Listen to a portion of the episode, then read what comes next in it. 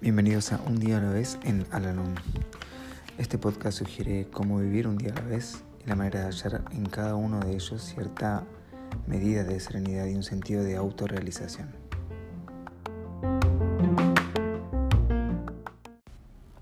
Hola, ¿cómo están? Les doy la bienvenida una vez más a nuestro podcast, este espacio en donde realizamos la lectura diaria del libro Un día a la vez en Alalón.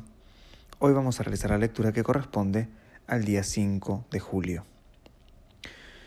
Un conferenciante de Alcohólicos Anónimos expresó en una de las reuniones de Alanón un concepto revelador desde el otro lado de la barrera.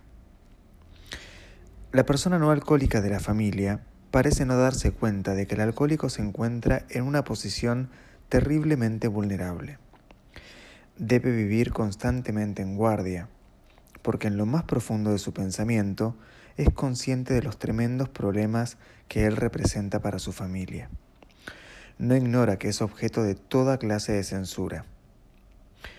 ¿No les ha ocurrido a ustedes pensar que todos los exabruptos y las palabras ásperas son como si apeláramos a un ser enfermo? Recuerden que Él se atormenta constantemente a sí mismo. Si ustedes lo atormentan aún más, lo provocarán a que les transfiera a ustedes parte de su culpabilidad. Esto puede impedir que se dé cuenta de la magnitud de su problema y de la necesidad que tiene de buscar ayuda.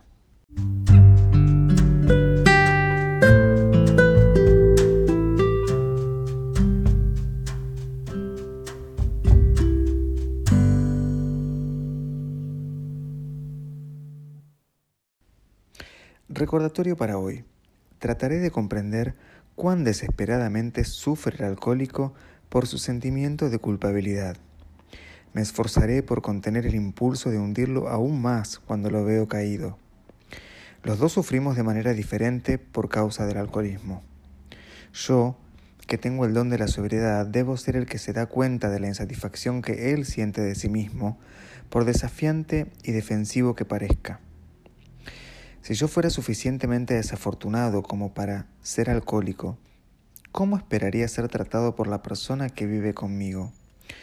La regla de oro es un instrumento sumamente útil en nuestras relaciones personales.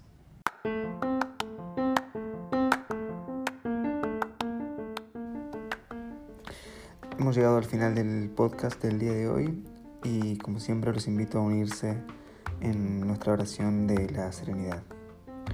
Dios, concédeme la serenidad para aceptar las cosas que no puedo cambiar, valor para cambiar aquellas que puedo y sabiduría para reconocer la diferencia.